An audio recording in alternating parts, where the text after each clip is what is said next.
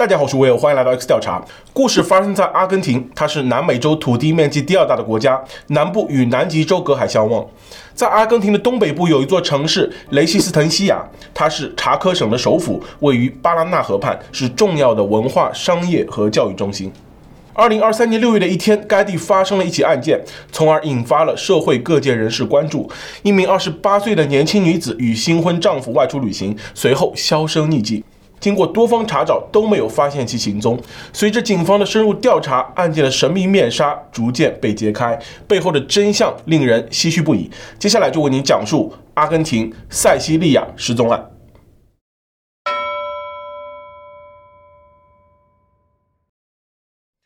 故事主人公名叫塞西莉亚，二十八岁，父母离异，有一个亲妹妹，姐妹俩与母亲格洛丽亚相依为命。从上小学开始，塞西莉亚就和妹妹一起跟随母亲生活。她的父亲是一名赌徒加瘾君子，童年非常悲惨。每当父亲喝醉酒回家后，就会把塞西莉亚揍一顿，把她当成了出气筒。母亲格洛丽亚十分心疼塞西莉亚，在当年生下她的时候遭遇了难产，所以格外疼爱这个女儿。可每当她出面阻止丈夫的暴行时，也总避免不了被打。时间久了，母亲再也忍受不了这样的生活，与丈夫离婚。为了彻底摆脱这个暴力的男人，母亲自愿放弃了对方每月支付抚养费，才得以将两个女儿都留在了自己身边。塞西莉亚乖巧懂事，高中毕业后以优异的成绩考取了东北国立大学，这是阿根廷著名的学府，是最重要的六大高校之一。毕业后，她在一家上市公司担任行政职务，收入可观。二零二零年，随着新冠病毒爆发，许多企业员工居家隔离，塞西利亚也同样回到家中居家办公。在这期间，他拥有了大量空闲时间，于是尝试安装了一款交友应用。没想到在上面找到许多条件优越的男子，塞西莉亚尝试着上传了自己的照片，凭借着出众的外貌，她很快就收获了一众追求者。许多男子纷纷发来消息，希望可以进一步了解彼此。塞西莉亚是个有些高傲的人，很清楚自己想要什么样的伴侣。那些主动发来消息的男子，她都不予理睬。可其中有这么一个人，成功吸引了她的注意。与其他人的搭讪方式不同，此人很有礼貌，言语间也非常尊重人，就像一位绅士，每天都会和他分享一些有趣的事。经过一段时间的了解后，塞西莉亚得知对方名叫塞萨·塞纳，热爱健身，有自己的工作室。两人聊得非常投机，还发现了彼此的共同爱好，都喜欢小动物。二零二一年十二月，两人相约线下见面，经过一番交谈，双方对彼此都很满意，很快就确定了情侣关系。塞西莉亚坚信自己找到了真爱，她带男友见了自己母亲。初次见到准女婿，母亲格洛丽亚非常开心，她热情地招待了对方。由于关乎女儿终身大事，她也非常的谨慎。饭桌上，格洛丽亚试探性地询问了塞萨的家庭情况，随后得知对方家境优渥。塞萨的父亲是当地知名政治人物艾梅伦西亚诺塞纳。塞萨的父亲是白手起家的，最开始只是一名瓦工，后来在机缘巧合之下结识了有权力的人，两人有着共同的理想抱负，之后一起组建了工会，为社会上的弱势群体争取权利。渐渐的，塞萨的父亲影响力也越来越大，成为了政界有话语权的人物。塞萨的母亲马塞拉是一位非常有思想的女子，早年参加过女权运动。活跃于各种政界活动，他对儿子要求严格，希望他将来也走上政坛，为社会做贡献。在得知了塞萨的家庭情况后，母亲格洛丽亚对此感到担忧。她知道自己女儿与塞萨之间的差距太大了，完全是不同阶层的人。饭后，格洛丽亚悄悄将女儿喊到厨房，询问她是否真的考虑好跟塞萨在一起。母亲表示，两家的家庭差异很大。即使塞萨对他真心，可对方父母也不见得能够接受他。塞西莉亚对此显得不在乎，她坚称只要两人相爱，就没有什么困难可以阻止他们。格洛丽亚见女儿如此执着，也就没有再说什么，只希望女儿能够获得幸福。二零二二年八月，在一次郊游中，塞萨从口袋中拿出了一枚钻戒，他单膝下跪向塞西莉亚求婚。塞西莉亚被感动得泪流满面，毫不犹豫地接受了。之后还在网上分享了自己戴钻戒的照片，亲切地称呼塞萨为 My King。一个月后，两人登记结婚，小两口过起了全新的生活。他们没有购置新房，而是选择暂住在塞西利亚的姑妈家。姑妈没有子女，与塞西利亚的关系亲厚，对她就像亲生女儿一样。这对新婚夫妻能够住到家里来，姑妈感到非常开心。她满心欢喜地打扫出一间宽敞的房间给他们居住，还表示可以把这里当成自己的家，想住多久都可以。二零二三年五月底，塞西利亚从丈夫口中得知，婆婆马萨拉为两人安排了工作，不过工作地点远在阿根廷最南端的乌斯怀亚，距离他们现在生活的地方雷西斯滕西亚三千七百公里。塞西利亚对此不太理解，她不想去离家那么远的地方，况且在乌斯怀亚，她连一个朋友都没有。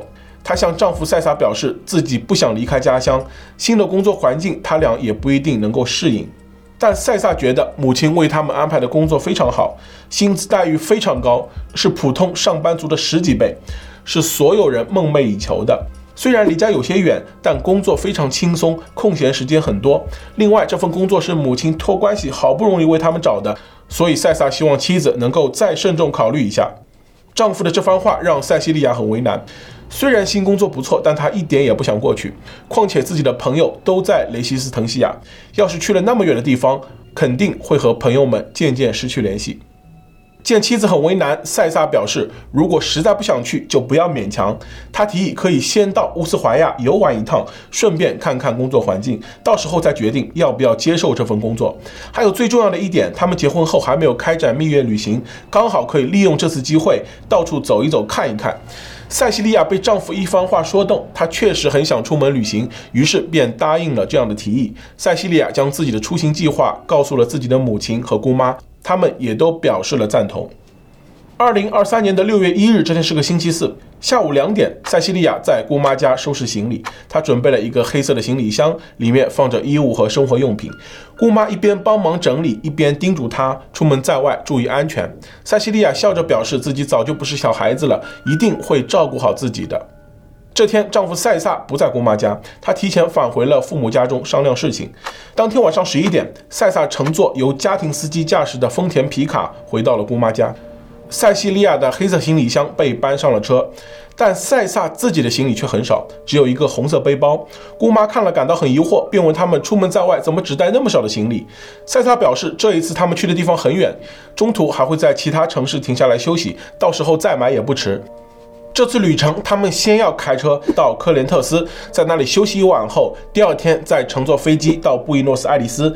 他们计划在那里待几天，把著名的景点都游玩一番，然后再购买一些生活用品。等一切准备好后，再乘坐飞机前往阿根廷南部的乌斯怀亚。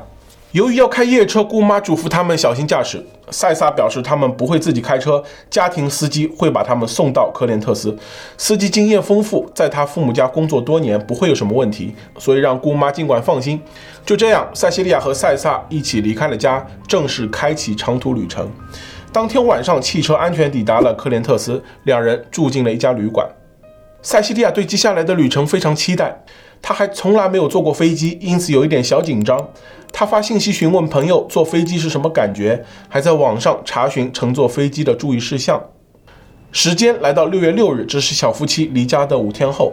塞西利亚的母亲格洛丽亚神色慌张地来到警局，她表示自己的大女儿塞西利亚失踪了，怀疑她在几天前就出事了，目前手机可能被别人操控了，有人用女儿的手机一直给家人发短信，伪装成还在旅游的样子。根据回忆，在塞西利亚出发旅行的第二天，六月二日下午一点半，小女儿收到了姐姐塞西利亚发来的短信，对方说自己即将登机。接下来几天，塞西利亚一直跟家人保持联络，将自己所见所闻分享给了家人，还聊到了婚礼要在什么地方举行，以及婚房要买在哪里等等。虽然他一直跟家人保持着联系，但母亲格洛丽亚总感觉哪里有些怪怪的。因为大女儿塞西利亚平时跟家人联络并不多，但这两天却十分频繁地发短信，跟以前的风格完全不一样。不过格洛丽亚也没有多想，她觉得女儿也许很久没有出去玩了，这次出去心情好，所以多说了一些。但在两天后，六月四日深夜，格洛丽亚在家中熟睡时被一阵急促的敲门声吵醒，她披了一件外套，急忙跑过去开门。打开门后，眼前是两个蒙着面的陌生人。他们声称自己是特工，过来的目的是告诉他，他的女儿塞西利亚出事了。格洛丽亚听闻后，顿时睡意全无。她不明白为什么大晚上会有人通知她这样的消息。当她反应过来，想要询问具体情况时，两名特工已经转身离开。他跟在后面大声呼喊，让他们停下。可两人头也不回地快步向前走，不一会就消失在了黑夜之中。格洛丽亚没能追上。回到家后，格洛丽亚陷入了深深的不安之中。他拿起手机，尝试给塞西利亚发去短信，询问对方是否安全。没想到对方很快就回复了自己，但这还不能打消格洛丽亚的疑惑。他询问对方能不能跟自己视频通话。过了一会，对方回复称自己手机摄像头不小心摔坏了，暂时不能视频通话，等改天送去维修后再跟他通话。不能视频通话让格洛丽亚心里更加疑惑了。他又让对方发一段语音过来，听听声音也好。过了许久，对方终于发来一段语音，格洛丽亚赶紧点开，可语音内容却很奇怪，跟他们的对话完全没有关联。塞西利亚仿佛是在说另外一件事。格洛丽亚担心大女儿真的出事了，于是立刻跑去小女儿的房间把她叫醒。小女儿在听完这段语音后，马上就发现了问题，因为这段语音是很早之前姐姐发给她的，就连说话的语气都一模一样。之后，小女儿拨打了姐姐的电话，可对方一直无人接听。接着，小女儿又尝试用母亲的手机打给姐姐，但这一次对方的手机却直接显示关机了。格洛丽亚在一旁越来越着急，她让小女儿给女婿塞萨打电话问问情况。许久之后，塞萨终于接起了电话。可当小女儿询问姐姐的下落时，塞萨却支支吾吾说不出来。意识到问题的小女儿随即让姐姐接电话，但塞萨却告诉她，塞西利亚没有跟他在一起，至于去了哪里，他也不清楚。女婿的这番回答让格洛丽亚非常吃惊。两人本来就是一起出去度蜜月的，怎么会突然分开？塞萨随后在电话里解释道：“两人抵达布宜诺斯艾利斯后，因一些矛盾大吵了一架。争吵过程中，塞西利亚一改往日的淑女形象，对他大打出手，这让他非常吃惊。塞西利亚说了非常伤人的话，他告诉赛萨自己根本就不喜欢他，之所以跟他在一起，是因为看上他的房产。其实自己早就有喜欢的人了，希望赛萨别再纠缠自己。说完，塞西利亚就收拾行李出门了。”格洛丽亚听完这些话后，感到更加震惊了。她完全不相信这是塞西利亚会做出来的事。她也从来没有听女儿说过有了新欢。至于贪图塞萨家的家产，更是不可能。塞西利亚根本就不是贪慕虚荣的人。电话里，塞萨坚称自己没有撒谎，还表示塞西利亚才是真正撒谎的人。其实他们早就离婚了。虽然他们一直住在一起，但早就没了夫妻感情。塞萨说：“塞西利亚非常虚荣，一边不想让别人知道这件事，一边又想保持自己阔太太的身份，甚至连家人都不敢告诉。他还要求塞萨和他一起隐瞒下去。可无论对方怎么说，格洛丽亚就是不相信。塞萨不再说话，沉默片刻后挂断了电话。之后两天，格洛丽亚和小女儿尝试了各种方式，试图联系塞西利亚，可都没有成功。他们还给塞西利亚的朋友们打去了电话，但他们都表示不清楚。”情急之下，格洛丽亚去了警局报案。警方接报后，立刻公布了一份寻人启事：失踪者塞西利亚，二十八岁，身高一百六十七公分，深棕色头发。最后一次出现时间是在六月一日。当时穿着一条灰色的牛仔长裤和一件深灰色的外套，脚穿带有粉色图案的灰色运动鞋。格洛丽亚曾在晚上见到两名特工，但当晚两人穿着一身黑衣服，面部裹得严严实实，说话时故意压低声音，因此无法辨别这两人的身份。警方调取了格洛丽亚家周边的监控，都没有发现他们的踪迹，仿佛有意避开了监控。据查，塞西利亚婚后辞去了原本的工作，去到当地一家医院当护士。这份工作和塞西利亚的专业完全不对口，但这却是婆婆为她安排的。对方觉得她原本的薪水太低了，且没有发展前途。塞西利亚虽然不喜欢这份工作，但是也不好拒绝婆婆，只能硬着头皮接受。实际上，这家医院是公婆出资开设的，给塞西利亚安排工作就是一句话的事。他们还表示，这份工作比塞西利亚之前的要轻松很多，待遇也比之前更好。可事实上，塞西利亚做的并不开心，她对医院里的工作完全不感兴趣。最让她受不了的是，医院里的工作人员大都和公婆认识，她总有一种被监视的感觉，让她感到很不舒服。她开始向丈夫塞萨抱怨，说自己很想辞职，可丈夫不理解她的心情，只觉得她没有适应工作环境。得不到丈夫的理解，塞西利亚越发难受。没过几天，她还是向医院提出辞职。得知此事后，塞萨也没有说什么。在他看来，妻子不工作也没有什么关系，他不缺钱花，即使赚不到钱，他的父母还是会按月打给他生活费。离职后的塞西利亚决定找一份自己真正喜欢的工作，可一连投了几天简历都石沉大海，没有一家公司回应他，这让他感到沮丧。也正是这个时候，塞西利亚发现自己的例假推迟了，最近食欲也不佳，还时常干呕。她觉得自己可能怀孕了，她马上把这个消息告诉了塞萨，夫妻俩都为此特别高兴。丈夫让她不要再工作了，在家安心待产。公婆在得知这个消息后，也马上派人送来了大量补品。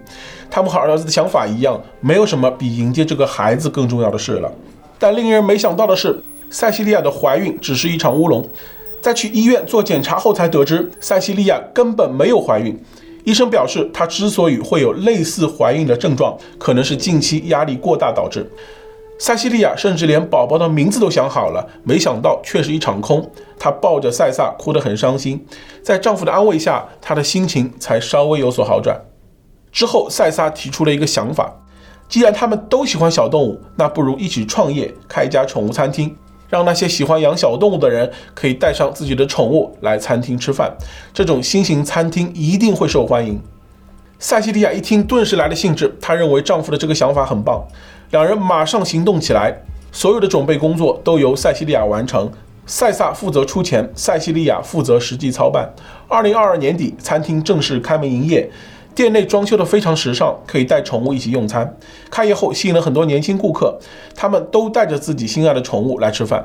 店里的生意渐渐火爆，塞西利亚每天忙得不亦乐乎。虽然很累，但她感觉自己找对了人生方向，每天过得很充实。赛萨有时也会来店中接她下班，这让她感到非常幸福。但好景不长的是，餐厅的受众毕竟还不够多。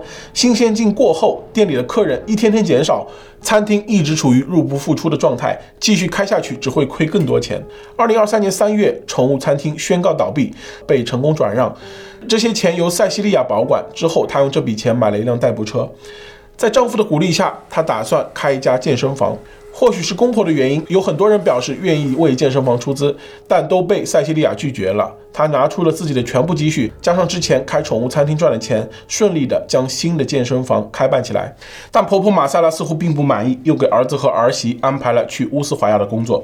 塞西利亚不好拒绝，就在六月一日出发，决定先去那里看一看，顺便旅行。但她这一去，就再也没有回来。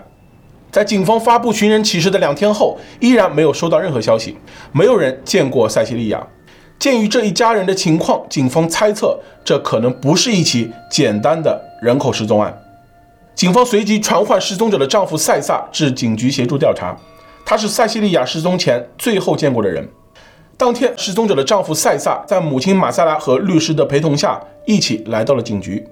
此案发生后，由于涉及政客家庭，很快引起了媒体的注意。大批记者蜂拥而至，将警局围得水泄不通。在进入警局问话前，塞萨和母亲马塞拉在警局外接受了媒体的采访。记者提出许多问题，但基本都由母亲马塞拉来回答。她向记者表示，自己根本不承认塞西利亚是自己的儿媳，那人只是儿子在网上认识的一位普通朋友。儿子赛萨今年只有十九岁，而塞西利亚已经二十八岁了，比儿子大那么多，两人根本不般配，不可能成为夫妻。马萨拉认为塞西利亚是一个虚荣的女人，儿子因为被她勾引才会跟她在一起。此外，塞西利亚为了得到认可，还假装怀孕欺骗他们。这次失踪事件可能也是有人故意营造的骗局。当记者问起赛萨，他到底是不是最后一个见到塞西利亚的人时，不等他开口，马塞拉又上前接话，表示儿子确实是最后一个见到他的人，但不是唯一一个，因为自己也见到他了。当时由于工作原因，自己去了布宜诺斯艾利斯，他亲眼看见了儿子跟塞西利亚在吵架，期间塞西利亚还对儿子拳打脚踢，完全就像一个泼妇。争吵结束后，塞西利亚就拿着行李独自离开。后来，儿子陪自己参加了一场活动，再也没有跟塞西利亚联系。至于人为什么会失踪，他们也不得而知。玛萨拉猜测，这可能是有人策划了一场阴谋，因为在十天后，赛萨的父亲就要参加一场议员的初选活动，在这个节骨眼上发生这样的事，绝对是有人故意搞破坏，利用塞西利亚制造这起荒诞的失踪事件，其目的就是意图使其不当选。马萨拉还表示，不久后自己还要参加市长竞选。他认为背后搞小动作的人真是太可恶了。这样的言论一出，引起了轩然大波。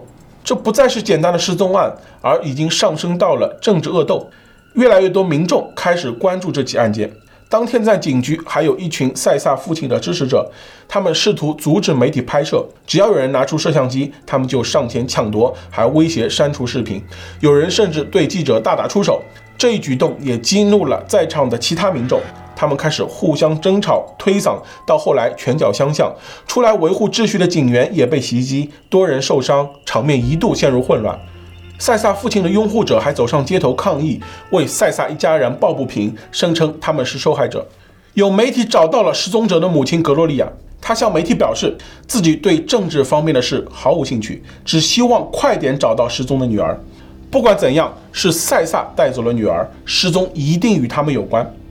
警方对塞萨进行了询问，但他向警方表示自己跟塞西利亚争吵完后，就再也没有联系对方了，对他的行踪一无所知。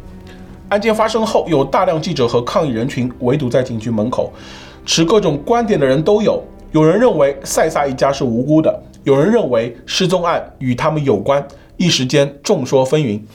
警方找到了塞西利亚的姑妈，询问她塞西利亚的日常生活。姑妈表示，塞西利亚是一个非常要强的人，自尊心很强，根本就不像塞萨一家说的那样贪图钱财。自小夫妻结婚后，就搬到了自己的房子里居住。塞西利亚是一个爱干净的人，总把自己卧室收拾得一尘不染，生活上很照顾丈夫。而赛萨却十分懒惰，从不打扫卫生，甚至不喜欢洗澡，每天都是在塞西利亚的催促下才去洗漱的。不过，塞西利亚从来都没有抱怨过，即使是工作繁忙的时候，都会坚持做饭。塞萨的口味很挑剔，塞西利亚就每天换着花样给他做。姑妈看到侄女这样辛苦，还悄悄提醒过她，应该让对方帮忙分担一些家务。可侄女似乎并不在乎，她觉得能够每天给爱人做饭是一件幸福的事，看着丈夫吃完所有的食物，就会觉得非常有成就感。姑妈接着向警方表示，塞西利亚很爱她的丈夫，这段感情中她的付出一定比赛萨多。但赛萨的母亲从来都不认可这个儿媳，结婚后多次打电话催促让赛萨回家，有时甚至让家庭司机来开车接她回家。每次塞西利亚都会非常伤心，她不知道该怎么做才能让这个婆婆满意。没想到现在塞西利亚失踪了，希望警方能快点找到她。姑妈透露，侄女塞西利亚是在去年九月十六日与塞萨注册结婚的。值得一提的是，塞萨在社交平台上年龄写的是二十五岁，但他实际年龄只有十八岁。阿根廷法定结婚年龄男女都为十八岁，因此可以注册结婚。考虑到疫情，小夫妻决定先领证结婚，之后择日举办婚礼。领证当天，塞西利亚的脸上一直洋溢着幸福的笑容，身上还穿着蓝色的大衣。在当地，这是代表幸运的颜色，也象征着他们爱情的甜蜜。当时，塞西利亚的家人和朋友都来了这里，为这对新人送上祝福。可奇怪的是，新郎的家人却一个都没有出席，甚至连他的父母都没有到场。结婚是人生大事，塞萨是父母唯一的儿子，可他的父母却没有到场，而且连一个祝福电话也没有打来，这让许多人感到疑惑。大家开始询问起赛萨原因，他显得有些尴尬。当时塞西利亚连忙上前解围，表示塞萨的父母刚好有一场非常重要的活动要参加，其实之前已经给过他们祝福了。众人听他这样说，也不好再追问了。姑妈表示，现在想来，塞萨的父母很早之前就不满意塞西利亚做他们的儿媳了。姑妈怀疑侄女的失踪跟塞萨一家人脱不开干系。第二天，塞西利亚的母亲和姑妈再次来到警局。他们向警方表示，赛萨一家有很大的嫌疑。除此之外，他们还带来了塞西利亚的朋友 A 小姐前来作证。A 小姐表示，塞西利亚曾亲口告诉过她，自己的丈夫有暴力倾向。今年五月的时候，塞西利亚和赛萨发生争吵，赛萨对其大打出手，还锁住了其脖子，威胁她，如果让她不高兴，就会干掉她全家。塞西利亚感到很害怕，便找到了朋友 A 小姐哭诉。对于这件事，她不知道该怎么办才好。事件发生后，有细心的网友翻找了塞萨的社交平台，他们发现，在六月六日这天，塞萨确实跟母亲一起参加了一场活动。在活动的时候，塞萨表现得非常积极，脸上堆满了笑容。塞萨在社交平台上发布了多张活动当天的照片，在其中一张照片上，网友发现了端倪，将照片放大后，塞萨的颈部有着非常明显的抓痕。之后，有一名不愿透露姓名的 B 先生向警方表示，他在六月二日看到过塞西利亚站在塞萨家的门前。这与塞萨的说法完全矛盾，因为他之前说六月二日他和塞西利亚在布宜诺斯艾利斯准备乘坐飞机，这时候塞西利亚又怎么会出现在他家门口呢？基于毕先生的证词，警方对塞萨产生了严重怀疑。当天下午，警方来到了塞萨家进行搜查。当时家里只有他的父亲艾梅伦·西亚诺一个人在家。面对警方的突然到访，他有些不知所措。不过他很快就反应过来，表示警方可以随意搜查。总之，他问心无愧。警方的搜查持续了数个小时，把赛萨家的里里外外仔仔细细地搜查了一遍。随后，他们在一个小房间的床垫上有了发现，这张床垫上有很多发黄的痕迹。经卢米诺测试，床垫发生了荧光反应，说明这些痕迹是血迹。除此之外，警方还在家中发现了一个被烧毁的钱包和一些违禁武器。另外，在男主人艾梅伦·西亚诺的卧室里发现了巨额现金。警方问艾梅伦·西亚诺这些钱是从哪里来的，他吞吞吐吐答不上来。警方随即将他逮捕。经鉴识科 DNA 检验，证实血迹属于失踪的塞西利亚。随后，马塞拉被警方传唤，他也成为了此案的嫌疑人之一。而赛萨不知去了哪里，一直没有回家，手机也联系不上，可能已畏罪潜逃。警方随即发布通缉令，对赛萨发起全国通缉。六月十一日，赛萨主动联系了警方投案。一家三人被捕后，警方问他们失踪的塞西利亚现在在哪里。面对警方的询问，三人保持缄默，一语不发。警方走访了塞萨家周边邻居，询问他们在案发前后有没有发生什么奇怪的事，可他们都表示一切正常，没有发现什么特别的事。有一位妇女向警方表示，六月五日那天，艾梅伦·西亚诺曾问过自己需不需要床垫，他家刚好有一个闲置的床垫可以送给他，不过妇女拒绝了好意。警方调取了塞萨家门口以及周围邻居家门外的监控，经仔细查阅，他们有了发现。六月一日晚上十点左右，塞萨和家庭司机离开家去接塞西利亚。按照之前的计划，他们要在当天晚上赶到科连特斯，第二天再乘飞机去布宜诺斯艾利斯。可是监控录像却显示，在第二天六月二日上午，他们又回到了塞萨家。监控录像还拍到了塞西利亚站在门口的画面，这与之前的目击者证词吻合。上午十点半左右，塞萨单独离开了家，一个小时后又返回，期间家里还来过了几位访客。中午十二点十六分，塞萨家的父亲回到家中，几位访客也在此时离开。下午一点零二分，塞萨提着一个黑色塑料袋走出家门，细心的警方发现，塞萨出门的时候脖子上多了三道抓痕。四小时后，下午五点，家庭司机和他的妻子一起来到塞萨家。在下午五点十二分时，家庭司机驾驶着一辆摩托车独自离开。晚上，家庭司机驾驶着一辆丰田皮卡再次回到了赛萨家，随后走进屋子稍作停留。七点二十七分又驾车离开。警方怀疑这个时候塞西利亚已经遇害，而家庭司机驾驶的那辆丰田皮卡就是用来转移遗体的。晚上九点，赛萨和他的父母一起离开了家。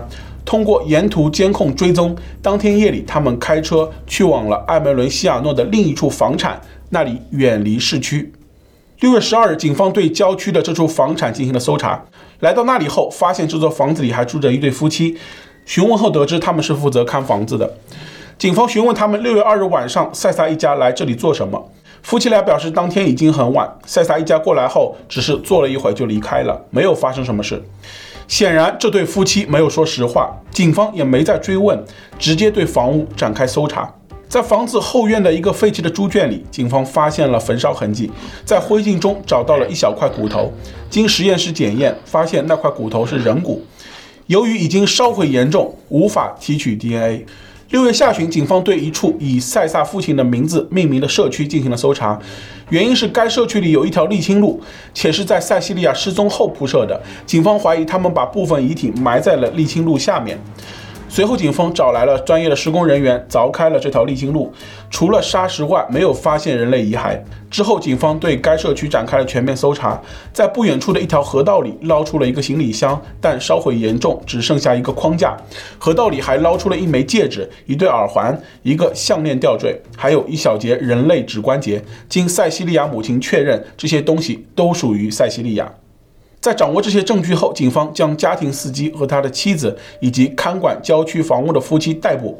在警方的询问下，家庭司机第一个开口说话。他表示，六月二日那天，赛萨突然说不用去机场了，他们在中途下了车，不知去了哪里。当天下午，家庭司机又被赛萨叫回，进屋后发现塞西利亚已经倒在地上，没有了呼吸。紧接着，女主人马塞拉就开口了，要求家庭司机叫上他妻子一起帮忙清理现场。起初，家庭司机并不愿意，因为他知道这是犯法的。但是马塞劳却告诉他，什么都不用怕，出了事情他会承担一切。另外，还承诺给家庭司机一笔丰厚的报酬。在金钱的诱惑下，家庭司机就同意帮忙了。看管郊区房屋的夫妻也招供了，他们表示，六月二日晚上，塞西利亚被堵着嘴运到郊区房子里，当时他已经没有了生命迹象。看管夫妻不知道发生了什么，只是听说马塞拉很不喜欢这个儿媳，她不愿意将自己的家产传给儿媳，只想留给儿子。在看见塞西利亚被拖下车后，看管夫妻非常害怕，马塞拉却威胁两人一定要保守住秘密，否则他们就会丢掉这份工作。之后，马塞拉一家将塞西利亚的遗体放在房屋后方的猪圈里焚烧，整个过程看管夫妻都没有参与，他们太过害怕了。在一系列证据之下，女主人马塞拉终于开口向警方承认了自己的罪行，但她表示塞西利亚是自己谋害的，与丈夫和儿子无关。她非常不喜欢儿媳塞西利亚，比儿子年纪大那么多，他们家不能接受这样一位寒酸的儿媳。马塞拉觉得儿媳霸占了儿子的爱，甚至不让他回家，实在太自私了。马塞拉表示自己早就看不惯他了，所以想干掉他，要让他知道豪门不是他想进就能进的。马萨拉在承认自己罪行后，还开始了短暂的绝食。警方并不相信他的说辞，认为他只是在袒护自己的儿子。终于，塞萨也顶不住压力，承认是自己谋害了塞西利亚。他向警方表示，自己是爱妻子的，但母亲一直觉得他不够好。在母亲的影响下，他自己也渐渐觉得塞西利亚是因为贪图他的钱财才和他在一起的。实际上，他们的夫妻关系一直很紧张。早在二零二二年九月领证结婚后，他们就有了离婚的打算。可塞西利亚一直没有将此事告诉家人，不明白他为什么要隐瞒。后来塞萨在母亲的唆使下，他起了不好的心思，最终做下了悔恨终生的事。艾梅伦·西亚诺也向警方承认自己参与此案，但对于家中出现的巨额现金，他始终不承认收受贿赂，一直强调那是通过合法渠道获得的。而且那笔钱将会用来实施一个工程计划。至于事实是否真的像他说的那样，也许只有他自己知道了。有传闻称，在六月四日晚上出现在格罗利亚家的两名特工，其身份可能是艾梅伦·西亚诺的敌对派成员。他们在监视这一家人时，意外地目睹了行凶杀人的过程。出于某种原因，他们没有报告给警方，而是伪装身份，将这个消息告诉了受害者的母亲。案件发生后，格罗利亚为失去女儿感到痛心疾首，许多民众为塞西利亚感到惋惜。二零二三年七月，民间自发组织了一场伸张正义的示威活动，他们要求还给塞西利亚及其家人一个公道。塞西利亚的母亲向媒体透露，女儿出事后，她就收到过一条威胁短信，内容这样写道：“如果你敢轻举妄动，你的另一个女儿也会跟着遭殃。”塞西利亚的姑妈也曾收到过类似的恐吓短信，而且他们家还遭受了断电和断网的困扰。但不管怎样，他们都要为可怜的孩子讨回公道，不向邪恶势力低头。艾梅伦·西亚诺在当地有一定影响力，出了这样的事，仍然有很多民众拥护他。另外，他与查科省的现任省长是非常密切的朋友。至此，本案的事实基本清楚。目前案件仍未开庭。二零二四年初将进行法庭审理，届时可能会有更多细节披露。塞萨一家人将受到什么样的法律制裁？我们拭目以待。